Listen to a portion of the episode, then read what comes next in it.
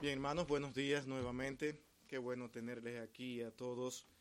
Eh, oremos por algunos de nuestros hermanos que no están aquí con nosotros hoy, algunos por asuntos de salud y otros por diversas razones, pero oremos por ello para que donde quiera que se encuentren el Señor esté fortaleciendo sus almas. Gracias al Señor por esta congregación que ante los ojos humanos es una congregación pequeña, pero hacemos el esfuerzo de nosotros traer lo que es la palabra de Dios y lo hacemos con todo el amor y el deseo de nuestros corazones pensando en el valor de un alma. Así nos reunamos aquí tres personas, esas almas tienen un valor inmenso y debemos cuidar con lo que es la palabra de Dios para ser aplicada a nuestras vidas. Yo quiero que nosotros así para comenzar formalmente tengamos un tiempo de oración. Vamos a orar. Gracias Señor amado, gracias Padre por tu misericordia, gracias por tu amor, porque nosotros, oh Dios, sin ti nada podríamos hacer. Estamos aquí en este momento porque queremos, Señor, que tu Santo Espíritu sea quien dirija nuestras palabras. Nosotros, Señor, nunca podemos pensar que somos lo suficientemente sabios, lo suficientemente capacitados para poder traer tu palabra y al mismo tiempo ser eficaz en el corazón de cada uno de nosotros. Permite, Señor, que las palabras puedan servir de edificación para la vida de cada uno de los creyentes que están aquí, que puedan abrir sus corazones, como también así del que va a exponer tu palabra, porque todos necesitamos, oh Dios, repetir y escuchar una y otra vez tu palabra para aplicarla a nuestras vidas. Guárdanos, Señor, y ayúdanos a caminar esta vida, este camino, mientras estemos en esta tierra. Eres tú, Señor, quien nos tienes, eres tú quien sabe hasta qué momento, hasta qué tiempo, pero contamos contigo, Señor. Cuídanos y guárdanos y permite, Señor, que podamos ser de guía y de ayuda a través de tu Santo Espíritu. En Cristo, tu Hijo amado, Señor, con gracias lo pedimos todo una vez más. Amén. Y amén. Bien, amado, yo quiero invitarle a cada uno de nosotros a ir al Salmo 95. Vamos a leer el Salmo 95 y luego el Salmo 100, eh, versículo 4. Del Salmo 95 vamos a leer del 1 al 8 y el Salmo 100 vamos a leer solamente el versículo 4. Ahí nosotros vamos a estar sustentando el sermón de hoy y vamos a ponerle como título ya de antemano para que vayamos conociendo de qué vamos a tratar. Y es un llamado a la adoración, un llamado a la adoración, cosa que debe ser de suma importancia para la vida de cada creyente. ¿Cómo debo adorar a Dios? ¿Qué realmente a mí me hace entender que estoy adorando a Dios? Adoran a Dios todos aquellos que dicen adorarle de la manera que Dios realmente quiere que le adoremos. Tenemos una instrucción bíblica que nos indique cómo hacerlo y cómo esa adoración que nosotros llamamos, que la entregamos a Dios, realmente llega a Dios. Vamos a leer estos textos y vamos a ver lo que el salmista aquí nos ha nos trae y que nos podrá ayudar a usted y a mí a entender en tres dimensiones básicas lo que es la adoración al Señor.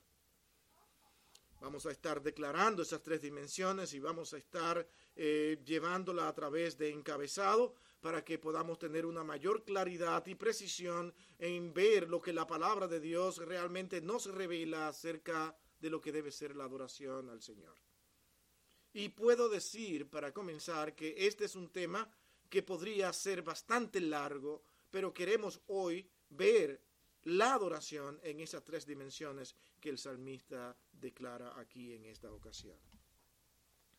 Versículo 1 al 8 del Salmo 95 nos dice, Venid, aclamemos alegremente a Jehová, cantemos con júbilo a la roca de nuestra salvación Lleguemos ante su presencia con alabanza. Aclamémosle con cánticos, porque Jehová es Dios grande y, Rey grande sobre todos los dioses. Porque en su mano están las profundidades de la tierra y en las alturas de los montes son suyas. suyo también el mar, pues él lo hizo y sus manos formaron la tierra. Venid y adoremos y postrémonos, arrodillémonos delante de Jehová nuestro Hacedor, porque Él es nuestro Dios, nosotros el pueblo de su prado y ovejas de su mano, si oyereis hoy su voz. No endurezcáis vuestro corazón, como en Meriba, como en el día de Masás en el desierto.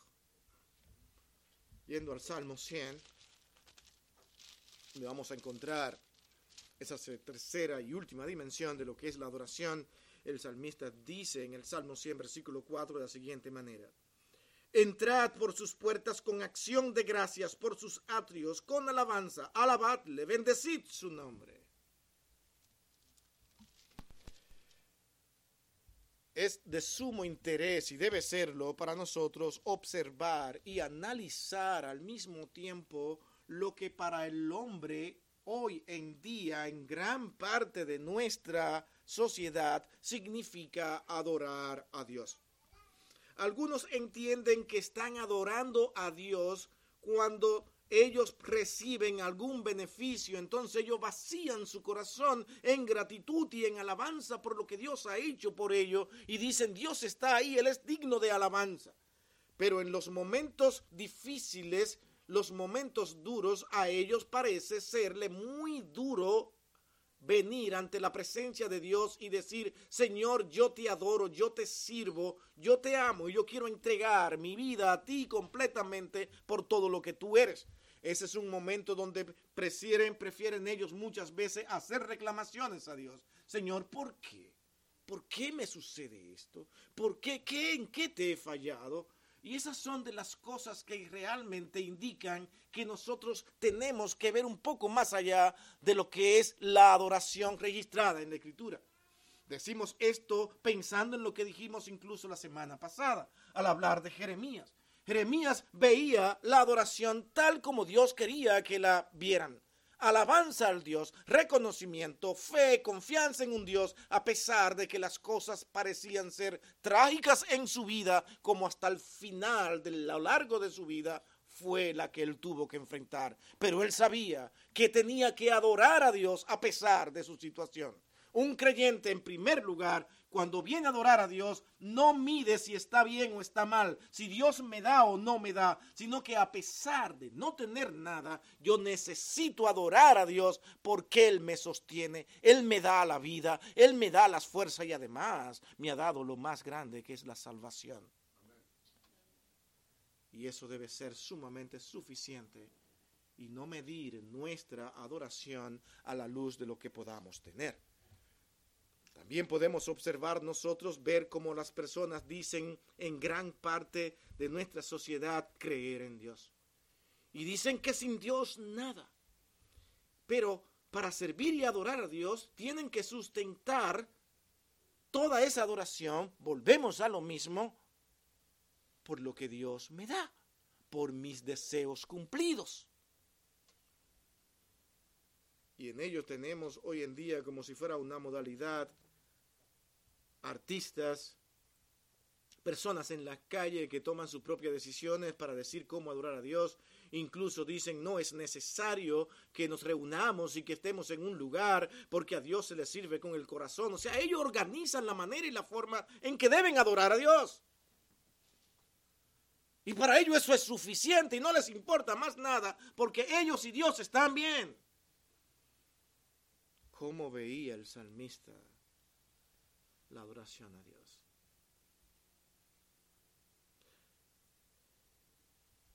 Como decíamos antes, tenemos que ver esta adoración en tres dimensiones básicas relatadas en estos versos que hemos acabado de leer. La primera es venid, cantemos con júbilo a la roca de nuestra salvación. Y aquí tenemos que poner como primer encabezado al mirar este, esta dimensión de la adoración. La música es parte de la adoración al Señor.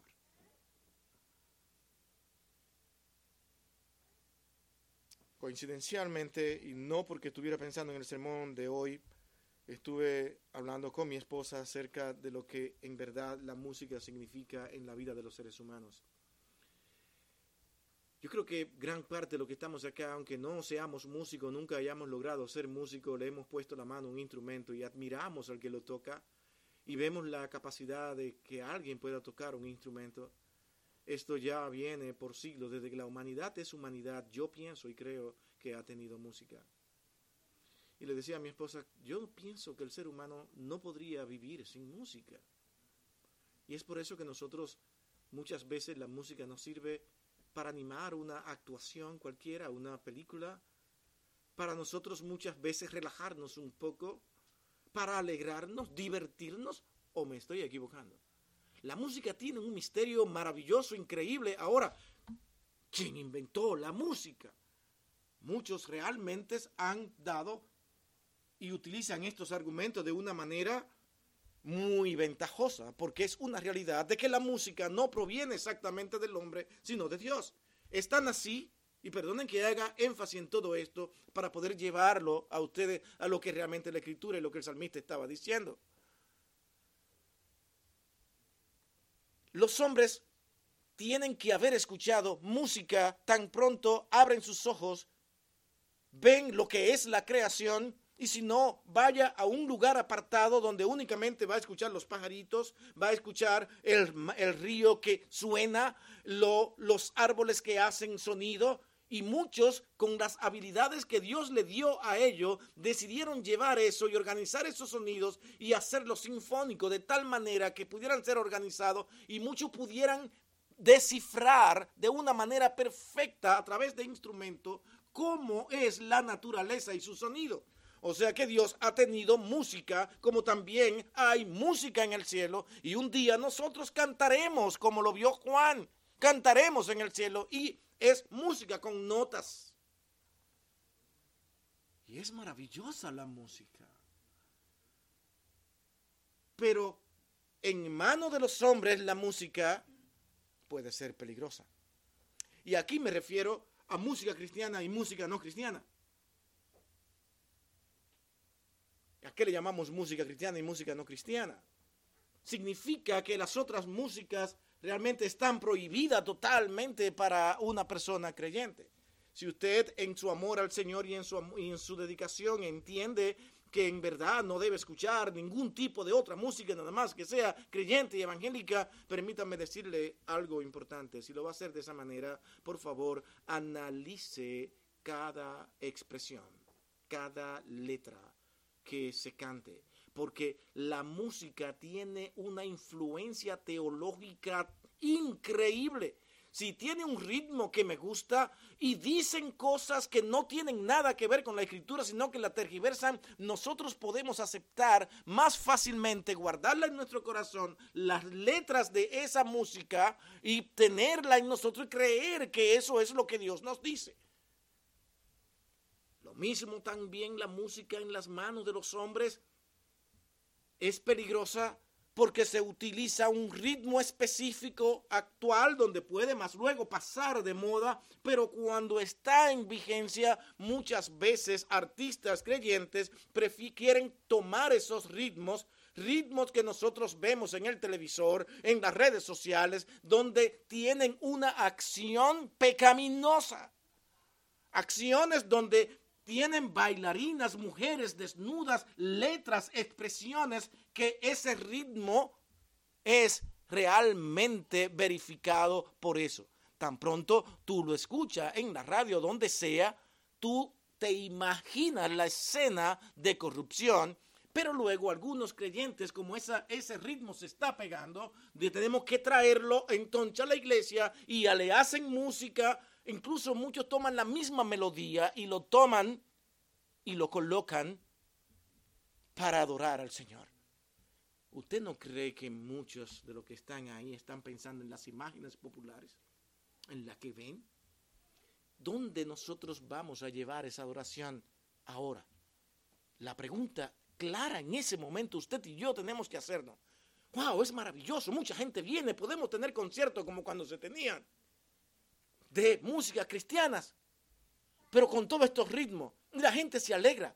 Realmente entre usted y yo puede tener la conciencia clara de que usted tiene la tranquilidad y seguridad de que un Dios puro, santo, apartado de maldad, está recibiendo su adoración? Podríamos pasarnos un buen tiempo hablando de estas cosas y voy ya con esto creo que doy a entender cuál es mi concepto con respecto a la música. Con esto, repito, no estamos diciendo que no podamos escuchar una música de entretenimiento, una música que nos recuerde tal vez nuestro pasado, nos recuerde nuestros países, pero letras sanas. Incluso da vergüenza decir que hay mucha música que el mundo ha compuesto que tiene mucha más sanidad que música evangélica. Que es preferible a veces no escucharla. Porque el nombre cristiana no quiere decir que sea una música que agrade a Dios. Y ya, ya no quiero seguir en esta parte. Concentrémonos entonces en nuestro texto. El salmista dice en, esta, en este primer encabezado que hemos puesto, la música es parte de la adoración. Él dice de esta siguiente manera en el versículo 95, el Salmo 95, versículo 1. Venid, llamado, venid a todos. Esta era la canción. Juntos, reunidos, aclamemos, pero dice alegremente, cantemos con júbilo a la roca de nuestra salvación. Que Dios vea todas nuestras emociones desbordadas en esa canción que estamos entonando porque es al Señor. Nosotros podemos tener dentro de la música cristiana muchas músicas preferidas y nos alegramos cuando nos la colocan acá o la escuchamos en otro lugar o la buscamos nosotros mismos y eso es sumamente sano. Que lo hagamos, todo lo tenemos. Pero mi hermanos, cuando nos reunimos de esta manera, es posible que nosotros pongamos una canción que no tiene que ver con la que usted más le gusta y más quiere escuchar. Pero con igual corazón, usted debe venir ante Dios y cantarla porque es a Dios, no es para usted que usted está cantando, es para el Señor. Por eso debemos hacerlo, dice el salmista, alegremente, con júbilo, porque Él es la roca de nuestra salvación. Se lo merece. Toda, toda palabra. Por eso dijimos al principio, hace un momento, que cuidemos la palabra, vigilemos las palabras. Yo tengo una inclinación tan grande por los himnos. ¿Y saben por qué? Porque los himnos no eran simplemente composiciones muchas de ellas sin inspiración, sino por habilidades de muchos, y tengo que decir eso porque es una realidad, sino por, por habilidades de las personas que pueden muchas veces componer de una manera magistral y pueden descifrar y colocar muchos, muchas enseñanzas bíblicas. Fantástico que lo hagan. Pero ¿saben por qué me gustan los himnos? Porque la mayoría de los himnos eran expresiones de vidas personales. Vidas que expresan en un cántico lo que a ellos les ha tocado vivir. Y cuando podemos cantar al Señor, componga. Usted puede ser un compositor, no importa que le digan loco, va en el carro manejando, pues que componga una canción al Señor. Y dice, pero yo nunca la he oído. No, porque esa la compuse ahora mismo. Cantársela al Señor. En adoración a Él. Póngale la música que usted quiera. Pero que sea una expresión de alabanza a su Dios. Cantarle con júbilo a esa roca de la salvación. El canto ha sido siempre parte importante de la adoración, nunca ha dejado de serlo todo el tiempo. Dios así lo ha permitido, Dios así lo ha querido. Los cantos cuentan la historia de vidas cambiadas y profunda dedicación. Por eso le dije hace un momentito que realmente me encantan los himnos por eso. Ah, para algunos los himnos ya han pasado de moda, son aburridos y, ah, ¿por qué no le ponemos otros ritmos? Sí, está bien, pongámosle. Yo no, me, estoy en desacuerdo con eso. Incluso me gustan algunos cuando le hacen arreglos. Y es fantástico. Todo el que tiene algo de vena, de músico, se siente exactamente así. ¡Wow! Y admiramos las composiciones. ¿Dónde colocaron las trompetas? ¿Dónde colocaron acá? Y me encanta esto. ¡Qué bien suena esa guitarra, ese bajo! Eso es maravilloso, eso es música. Nos alegramos con todo eso. El canto alegre honra al Señor. Alegre. Usted se imagina venir y cantar, oh Señor, cuánto te amo. El gozo de mi salvación eres tú, Señor. Pero usted está aquí en otro mundo. Sus rostros, sus expresiones indican otra cosa.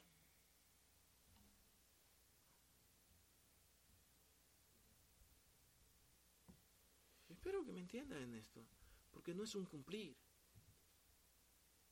No es, ay, ya me miraron, tengo que cantar. Yo que estaba tan tranquilo aquí sin abrir la, sin abrir la boca. Pero ahora no, me van, miraron y ya yo sé lo que dicen, lo que piensan. Déjame cantar o por lo menos hacer la mímica. Como si se sintiera forzado. Es con alegría cantar a la roca de esa salvación.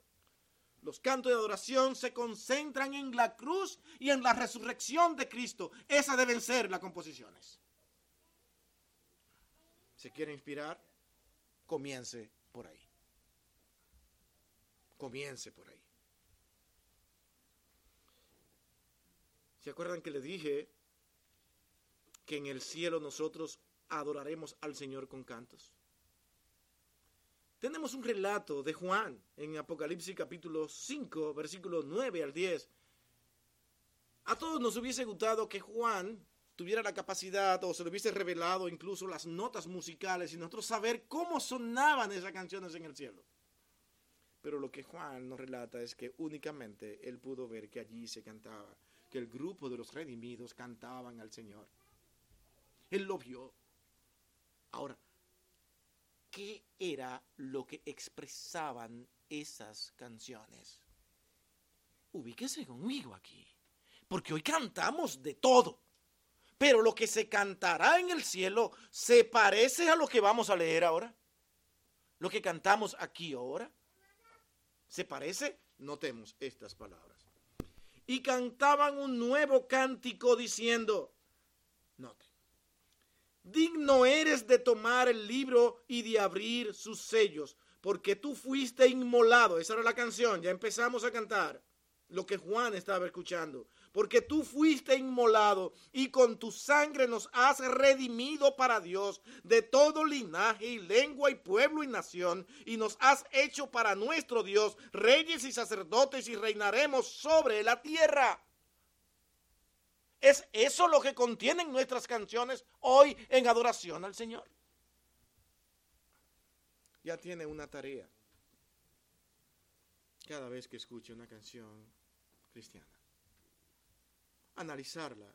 Y cuando usted ahora, con esa conciencia que estamos creando, intentando hacer aquí ahora, usted escuche una de sus canciones favoritas y vea las letras dice, pero hay que hay problema. Porque muchas veces son expresiones de arrogancia, de vanidad dentro de esos compositores y luego mencionan a Cristo. Incluso hay canciones que en todas las letras no mencionan a Jesús. Hay una canción que yo digo, pero ¿qué, canción es esta? Y la gente la ha aclamado y como decir, dicen, en el mundo la han pegado. Una canción que yo, ¿qué, canción es esta? Usted ha escuchado una canción que dice, cuán bello es el Señor. Usted dirá, wow, cuán bello es el Señor. ¿Qué dice esa canción?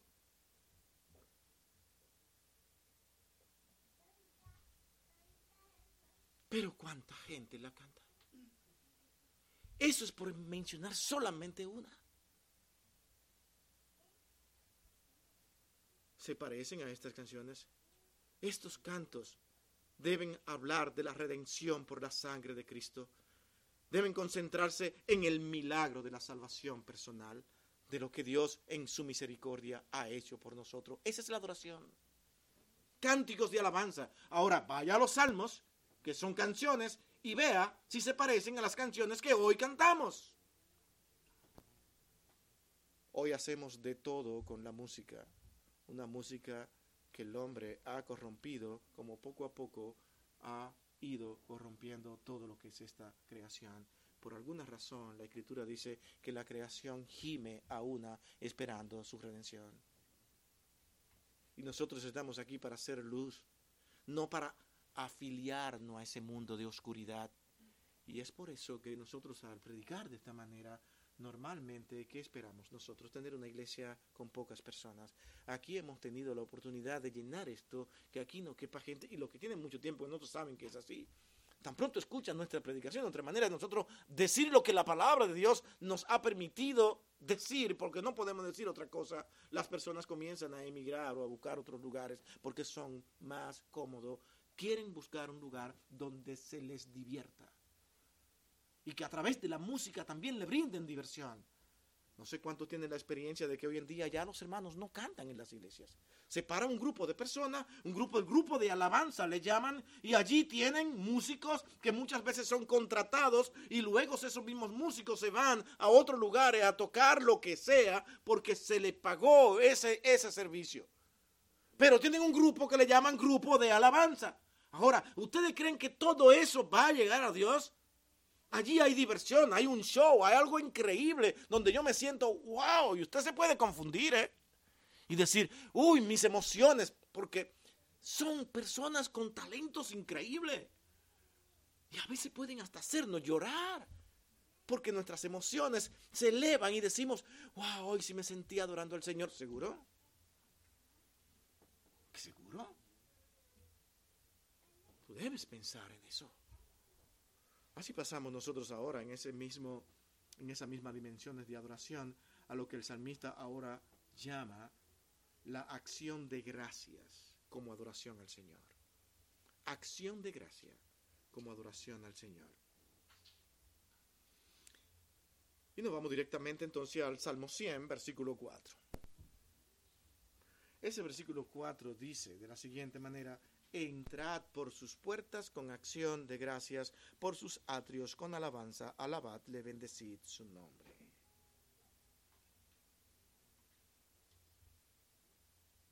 Acción de gracia forma parte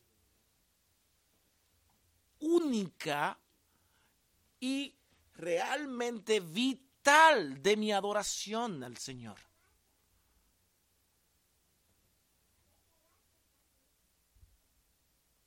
Siempre hay una razón para dar gracias.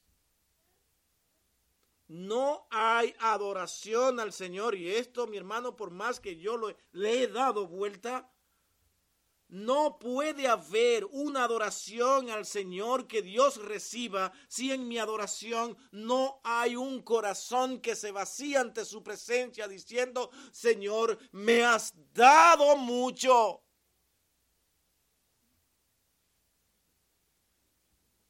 Y los demás, al escucharle orar de esta manera, en su momento de adoración dirán, pero ¿dónde está lo que Dios te ha dado? Porque la mente del corazón del hombre está aquí en esta tierra. Por eso es que el Señor tuvo que declarar a todos sus hijos, ustedes tienen que entender algo clave en sus vidas diarias. Ustedes van a estar en este mundo, van a vivir en este mundo, pero ustedes no son de este mundo. Ah, ¿Cuánto trabajo nos cuesta eso? Y utilizamos esa expresión para que se para que se escuche bonito y nuestra santidad pueda verse, porque cuando la decimos, wow, yo estamos en el mundo, pero no somos de este mundo, los demás pueden decir, wow, es un hombre fiel, pero en verdad, ¿la vivimos? Porque si la viviéramos, ¿sabe qué? Constantemente estaríamos dando gracias al Señor. Porque nuestro corazón y todo nuestro ser está puesto en el cielo. Cuénteme una sola cosa que en este mundo no sea pasajera. Una sola.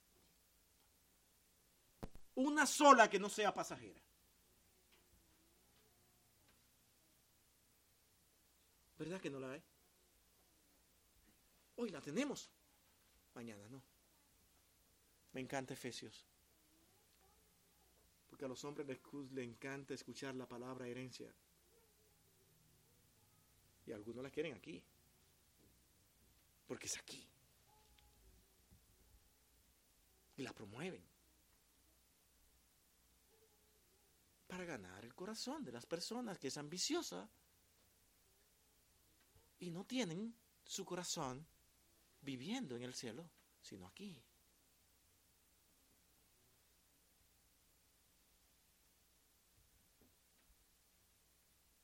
Glorioso es nuestro Señor, que va formando la vida de cada uno de sus hijos. Y nosotros en nuestra niñez como creyentes, en nuestros principios, tal como declara la carta de primera de Juan con respecto a esas a esos momentos en que los creyentes tienen que pasar una vida cristiana como niño, una vida cristiana como adolescente y otra ya como adulto maduro.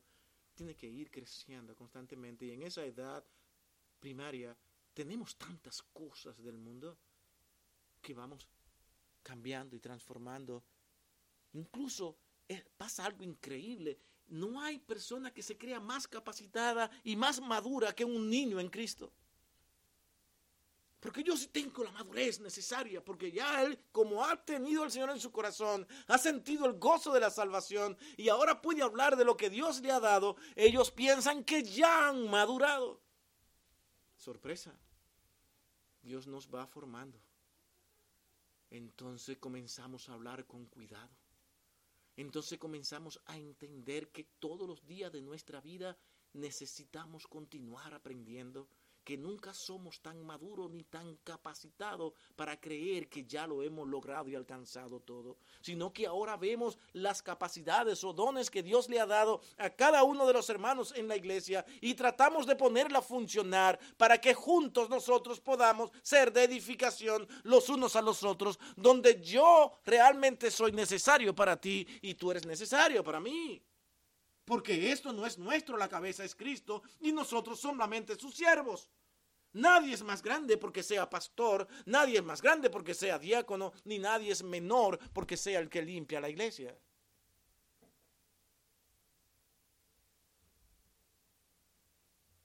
Es una acción de gracia al Señor por lo que Él nos ha dado y donde Él nos haya colocado. Entrar en una competencia porque queremos la posición que tiene el hermano en la iglesia aquella. Damos tanta gracia a Dios muchas veces por tener una iglesia pequeña. Porque aunque también ocurre en las iglesias pequeñas, en las iglesias grandes esto es un tormento de vida. Y donde muchos quieren ser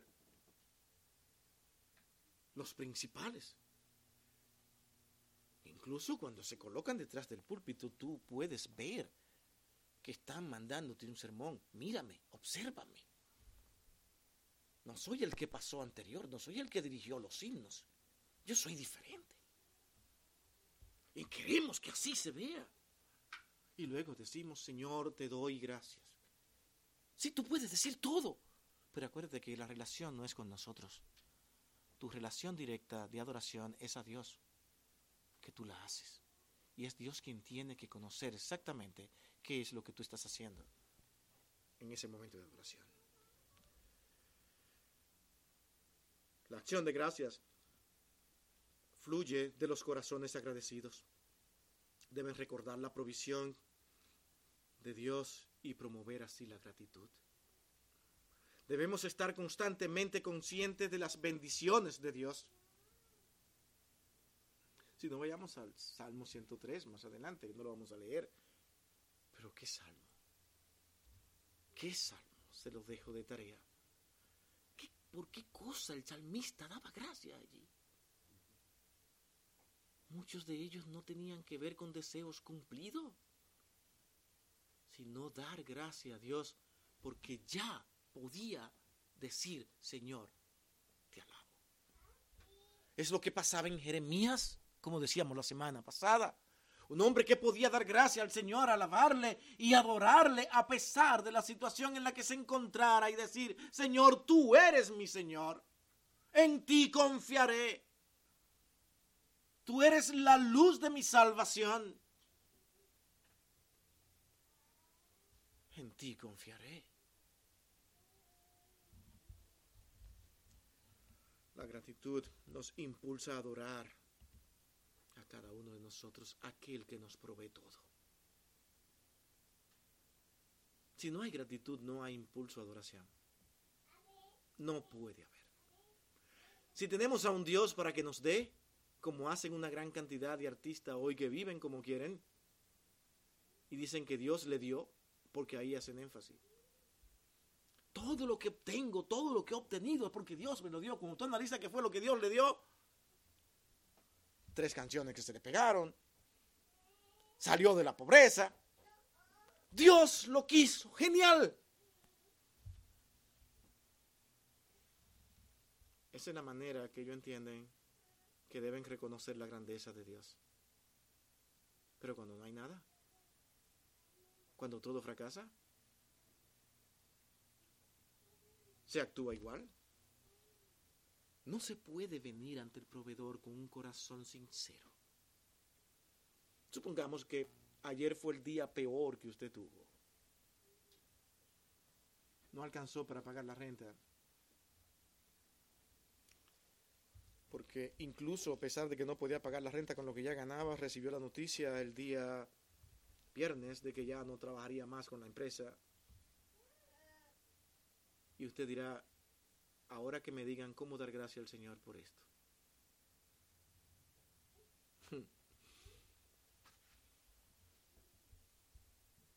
Tú eres soberano, Señor. Y cuando entendemos lo que es la soberanía de Dios, con lágrimas en nuestros ojos por las necesidades, porque somos seres humanos, y por el peligro que se avecina, debemos decir, Señor, yo sé que tú jamás me abandonarás, porque tú eres mi Dios, mi Señor, tú me cuidarás. Ahora, ¿qué me quieres enseñar con esto? Porque nada pasa en nuestra vida si no es para enseñarnos algo. Y el creyente vive confiando que Dios es soberano porque todo lo que pasa en su vida está controlado estrictamente por Dios. Y es por entender eso que él dice, Señor, gracias. Y el compañero de trabajo tuyo que te escuchó decir en ese momento que tú estabas saliendo de la empresa, que te dijeron no trabajas más y que estás diciendo gracias, o te dirá loco, o te dirá que tú tienes un mejor empleo por ahí que por eso te sientes agradecido. No te van a creer después de haber dado gracia por ese momento cuando tú le digas, no tengo nada en mis manos, pero tengo a Dios. Ah, sí.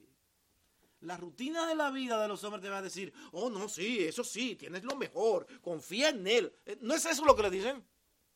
No te preocupes, todo va bien, pero porque tú lo dijiste. Ahora ellos dicen eso de manera rutinaria. Ahora tú lo dices con todo tu corazón. Eso es lo que Dios va a ver en ti. Porque una cosa es lo que tú le digas al hombre y otra cosa es lo que Dios realmente vea que está saliendo de lo profundo de tu corazón. Y en ese momento, cuando te botaron del trabajo, tú estás adorando a Dios. Estás reconociendo que Él tiene el control de todas las cosas. No podemos adorar y estar realmente preocupados al mismo tiempo. ¿Se puede pensar en eso? Aquí hay personas, y en todas las iglesias, no solamente aquí, que usted lo ve que están así atentos al sermón, pero atento, y usted dice, wow, y si esa persona puso una atención que es increíble. ¿Saben qué estaba? Resolviendo un problema ahí pensando. Y, y no se extrañe que en un momento diga, listo, y tú dices, wow, le gustó una parte del sermón. No, no, es que ya resolvió un problema. Y usted está hablando y emocionado porque dice, wow, me está poniendo atención, porque los predicadores se emocionan, más cuando es una iglesia pequeña, cuando piensan que están causando algún efecto en un corazón. Pero no, aquella persona, usted se, termina y dice, mi hermano, vi que te gustó el sermón. ¿Eh? Ah, sí, de, ¿y de, qué hablamos? Oh, sí, del Señor Jesucristo, su resurrección. Nada te dice del sermón.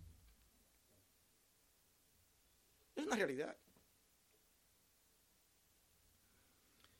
No se puede estar preocupado a la vez y adorar al Señor. Cuando venimos aquí, olvidémonos. Este es un momento para Dios. Estas personas pocas acá, consideradas, pero estamos aquí y diciendo, Señor, te adoramos, te servimos, te amamos. Y esos cánticos, hoy no se puso la canción que más me gusta, pero Señor, cómo me gocé con ella, porque en verdad me sentí en adoración a ti. Quiera Dios y que en la gracia tuya el domingo que viene me pongan esa canción que tanto me gusta escuchar. Amén. Y cuando se la pongan, más contento todavía. Esa es la vida cristiana.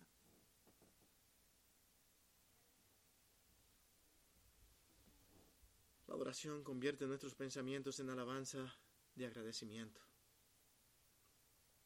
La acción de gracia en la adoración sana lo negativo de la vida. Yo quiero citar unas palabras que las voy a citar porque las creo. Y de, no sé cuánto han escuchado a, Wilson Tozer. Es un reconocido pastor del siglo XIX y siglo XX. Es un cristiano, fue un cristiano estadounidense, predicador, escritor, editor de revista y conferencista bíblico. Y dos palabras, tres palabras de mucha importancia, de mucha relevancia que usted debería recordar son estas. La adoración de gracias tiene gran poder curativo.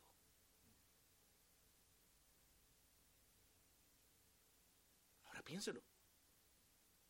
Usted viene ese día que entendió que debe venir agradecido al Señor, no importa lo que tenga, no importa lo que pase. Y dice, Señor, gracias.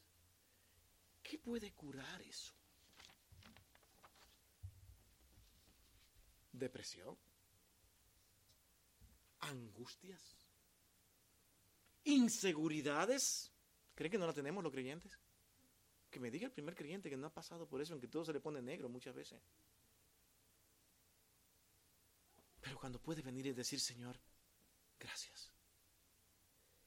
Frustraciones. ¿Qué tiempo usted tiene como creyente? Porque a mí me ha tocado ver esto, lo siguiente que le voy a decir. Personas con una capacidad increíble, talento, preparados, se han esforzado de una manera increíble y tienen hasta tres profesiones que pueden ejercer de una manera perfecta. Pueden hablar más de un idioma. Una ventaja. Porque yo apenas hablo el que tengo. Y el otro lo intento. Pero personas con una capacidad es increíble. ¿Y sabe qué? No tienen trabajo.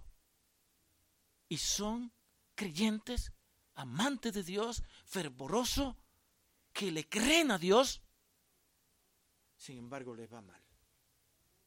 Viene otro que tú le preguntas hasta qué curso llegaste. Bueno, yo hice fantásticamente un séptimo curso. No sé cómo ustedes califican eso en sus países.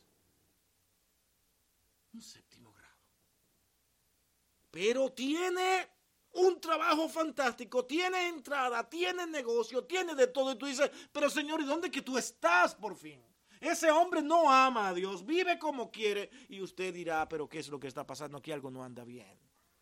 No es que Dios con quien trata es contigo. Y Dios lo que te ha dicho a ti es que tu lugar no es de este mundo. Ese es el problema. Ah, la tragedia de los evangélicos que no son positivos, que solamente viven diciendo a las personas que se conformen. No, absolutamente no. Creemos en personas diligentes porque la escritura dice que en verdad el Hijo de Dios debe ser diligente, debe ser activo. Posiblemente Dios nos está enseñando a cada uno de nosotros algunas cosas hoy. A esa persona capacitada con tanta actividad en su vida y con tantas cosas, posiblemente él no está siendo muy dirigente. Y Dios no bendice eso. De tal manera que debe ser dirigente y al mismo tiempo confiar en el Señor. Y Dios te está diciendo, la tienes, te di la capacidad, la inteligencia, ahora activo. No, posiblemente esté esperando con estas capacidades que yo tengo, todas estas cosas. A mí hay que venirme a buscar aquí, a mí hay que venirme a llamar, si no, no. Y le decimos que no a cualquier cosa. No, usted no me conoce a mí, no sabe quién yo soy. Y no hay una cosa que realmente un jefe desprecie más que a una persona arrogante. Porque le, le agarra temor, miedo. Ese es el problema. Entonces, ser diligente es confío en el Señor y yo no tengo nada de qué envanecerme ni sentirme grande.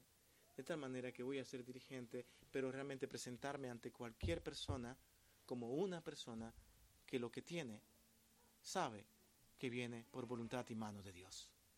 Está dando gracia al Señor. El arrogante no da gracia al Señor. Puede ser un buen creyente, pero todavía es posible que a pesar de los años continúe siendo un niño en Cristo y no entienda lo que significa apartarte de ti para entregarle todo lo que tú eres a Dios y aún así por todas tus capacidades seguir diciendo, Señor, no soy mayor que nadie.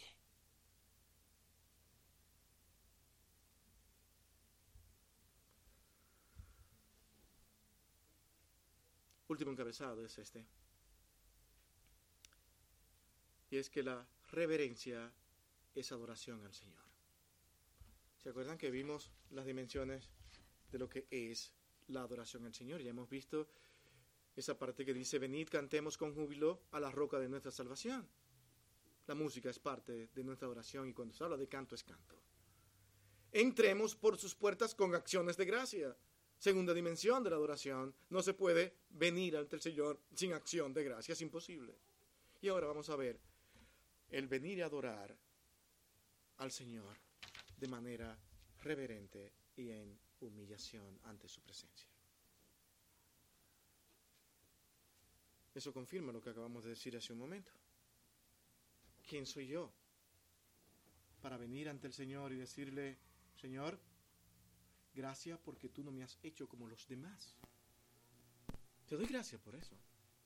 Puedo, puedo resaltar todo lo que yo soy. Gracias por el aprecio y la admiración que tú permites que los demás realmente tengan por mí. Eso es una adoración al Señor. ¿No se da cuenta que usted no, lo que está haciendo es simplemente diciéndole al Señor todo lo grande que usted es? Y el Señor, no me digas. Pues yo te quedo pequeño, hijo mío. Tú eres, wow, tú te me pasaste.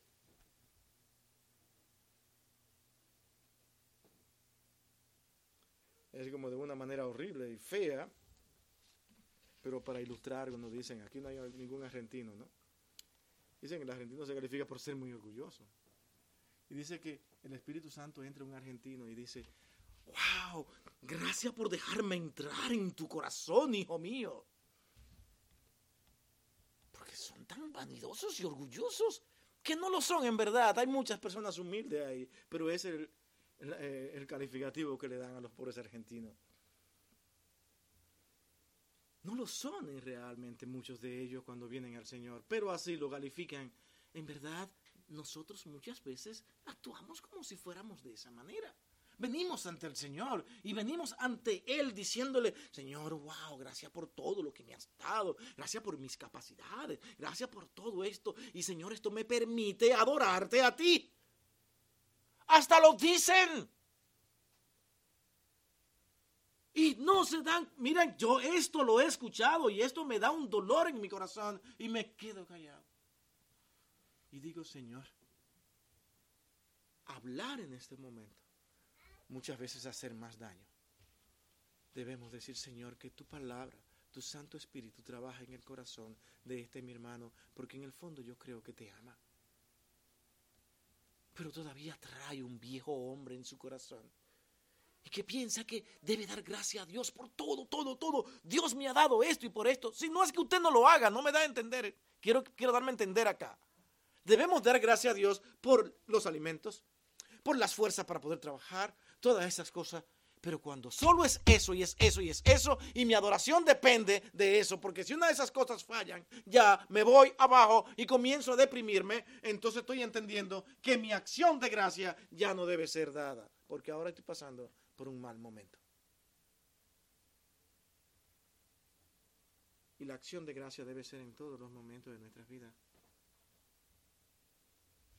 Por eso el salmista dice, vengan, vengan al Señor pero arrodíllense. ¿Ustedes creen que está hablando de algo literal aquí? ¿Qué significa arrodillarse? A muchos acá nos encanta arrodillarnos ante el Señor. Pero son muchos los que se arrodillan y su corazón sigue altanero más que nadie. Porque incluso son de los que abren la puerta de su cuarto para que vea que están arrodillados. Y son los que dicen, Uy, he tenido un momento maravilloso con Dios. Yo me arrodillé, yo lloré hoy. Y quieren que el mundo entero lo sepa.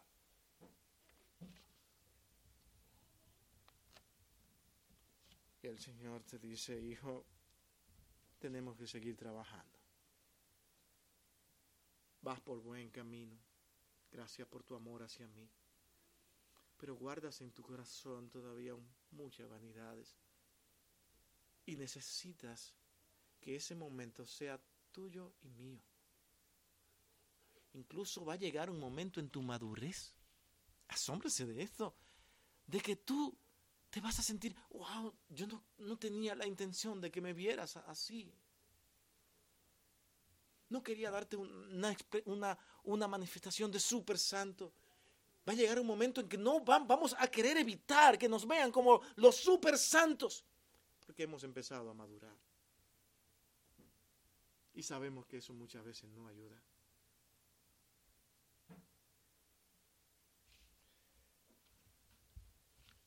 Bendigamos, arrodillémonos en humildad en la adoración al Señor. Hay un dicho de a lo que muchos llaman y ha sido catalogado como el príncipe de la predicación, a Charles Spurgeon.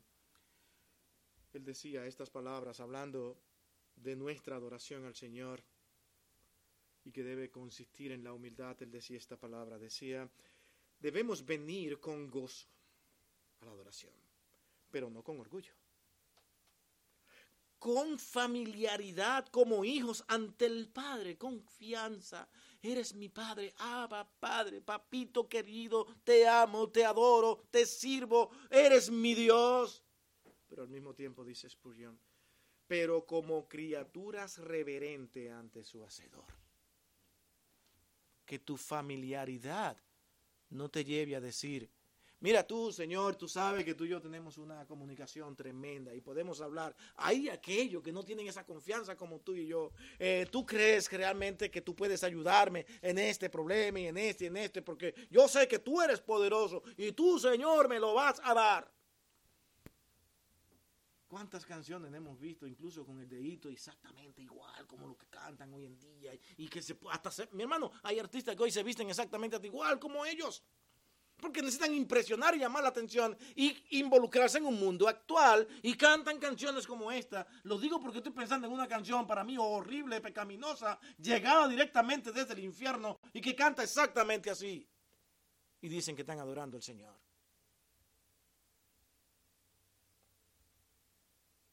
Pero allí la gente prende sus teléfonos y dice, wow, y es el grande es el Señor hace mucho tiempo fui a unos conciertos que aquí hacen, porque prácticamente yo fui engañado. Digo engañado porque no sabía que era así. Yo pensé que esto iba a ser maravilloso, de muchos artistas creyentes, cristianos. Y yo dije, wow. Y no se me quitaba de mi cabeza aquel verso que dice, sin santidad nadie verá al Señor. Aparte del frío que tuve que soportar en la fila antes de poder entrar. me llevé dos cosas que no me gustaron. Un frío que me congeló, que no sabía qué hacer. Y luego entrar y que lo que veo es una cosa horrible. Uh, lleno, repleto.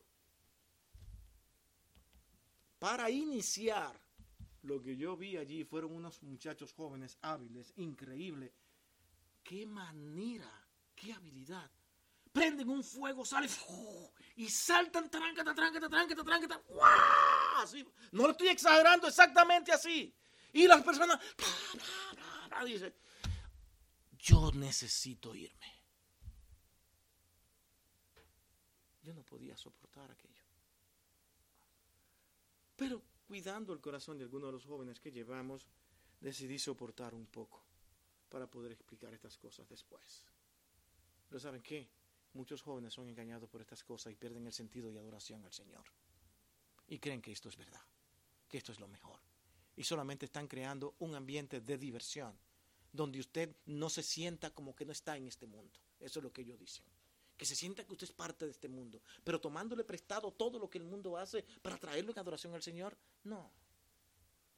Increíblemente, es una cosa que tú no la entiendes, porque después de eso, allí vimos que no me puedo quejar unas expresiones de la palabra de Dios fantástica y muy bien explicada. Creo que el pastor Tim también andaba conmigo esa vez. Y no podemos quejarnos de aquel sermón. Dice, pero ¿cómo, cómo, esto se entiende? Un sermón como este y una actividad como esta, yo no la entiendo.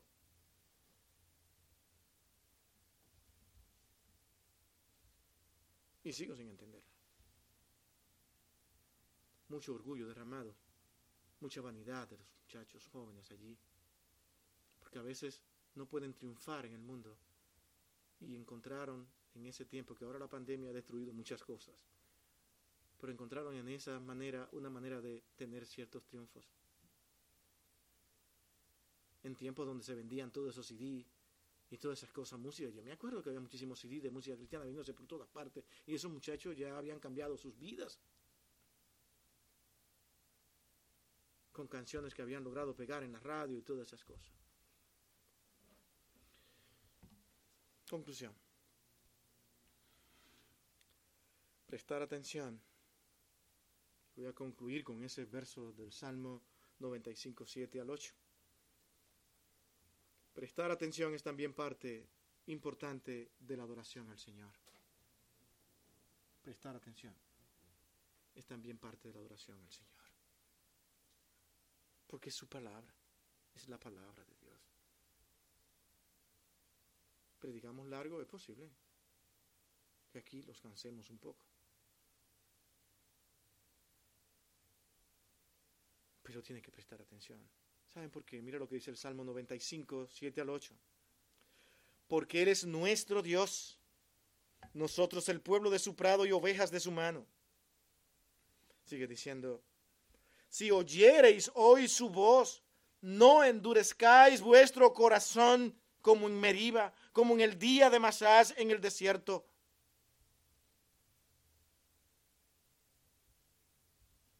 ¿Por qué endureces tu corazón? Y estas palabras pueden que, se, que lleguen y caigan en un vacío.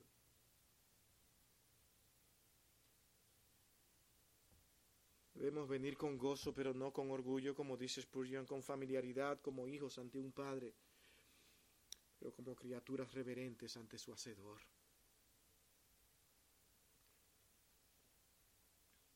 ¿Qué nos estará queriendo decir Dios a nosotros?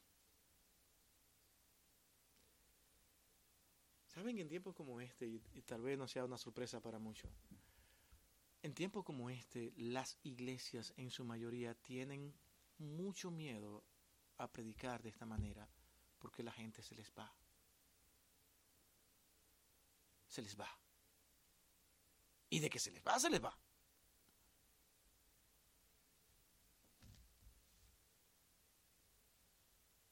Pero ¿qué nos estará diciendo Dios en tiempos como este? Incluso estamos viviendo tiempos sumamente difíciles actualmente, de muchas inseguridades.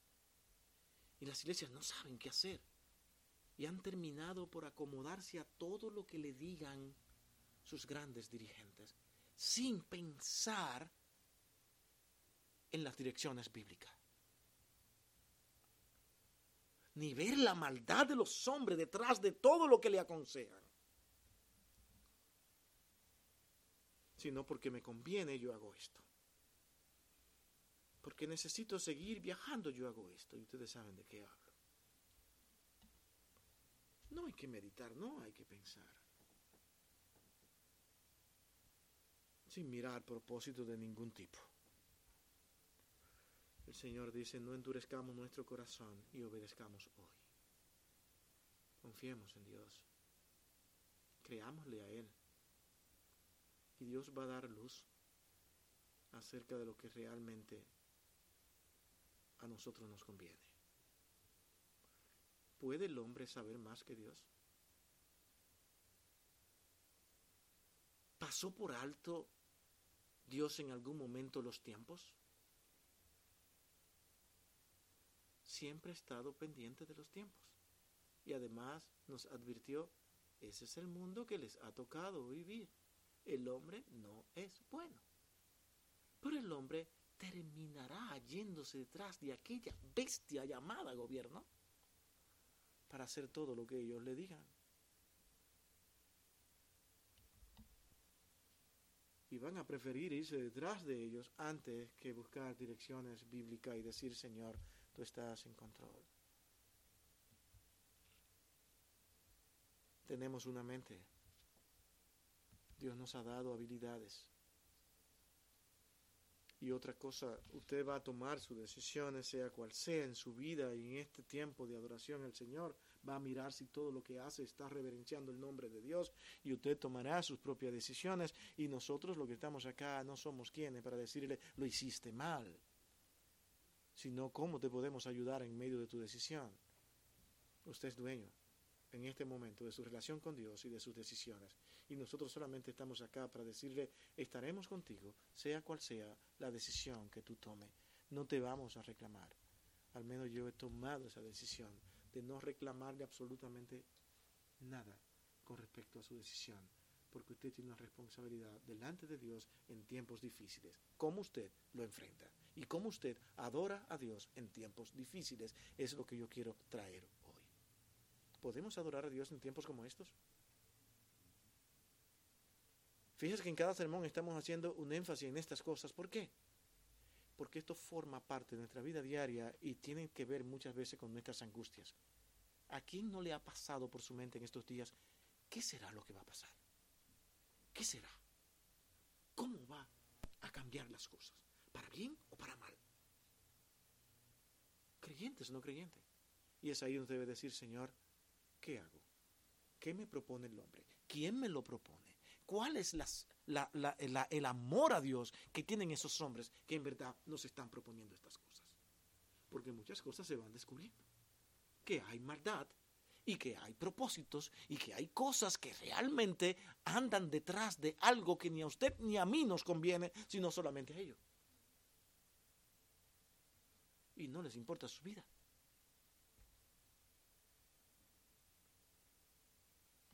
Me voy diciéndole esto. ¿Ha escuchado usted decir que somos demasiado en este mundo? Demasiado. Hay que buscar la manera de que ya no existan tantas personas y que lo que vengan sean selectos y más puros. Mucho que pensar. Y como decirle, no te preocupes, la solución a todo es, no tengas nada y serás feliz. Todas las direcciones diferentes a lo que Dios quiere de usted, que sea dirigente, que sea activo, que piense, que logre, que se goce con, los, con lo que ha alcanzado, que disfrute lo que tiene, lo que Dios le ha permitido dar, aún sea de este mundo. Pero se goce más cuando usted ve que Dios le ha bendecido espiritualmente, que ahora puede confiar y creer en Dios a pesar de no tener nada. Pero disfrute su situación de vida. Gócese en el Señor. Pablo decía, y sabiendo que en esta congregación podían haber muchas gentes con muchas posibilidades, él decía, no es que usted no se goce, gócese con lo que tiene, con lo que ha alcanzado. Pero yo particularmente he aprendido a contentarme cualquiera que sea mi situación. ¿Usted se puede contentar cuando ya no tenga nada? Esa era la idea de Pablo. Porque cuando puede contentarse a pesar de nada, entonces las cosas van bien. Cuando es tan difícil las cosas y puede decir, tengo el gozo del Señor en mi corazón. Y es aquí el verdadero sentido de ese verso, de este pasaje de Filipenses, 4.13 que mucha gente interpretan de, una manera terriblemente. Todo lo puedo en Cristo que me fortalece. Es que todo lo puedo en Cristo a pesar de... Me puedo gozar en Él. Está hablando del gozo.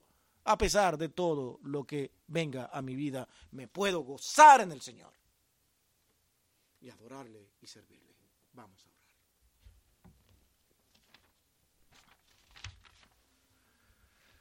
Gracias, bendito Dios y Señor nuestro, por tu amor, tu misericordia. Tu palabra nos ilumina diariamente.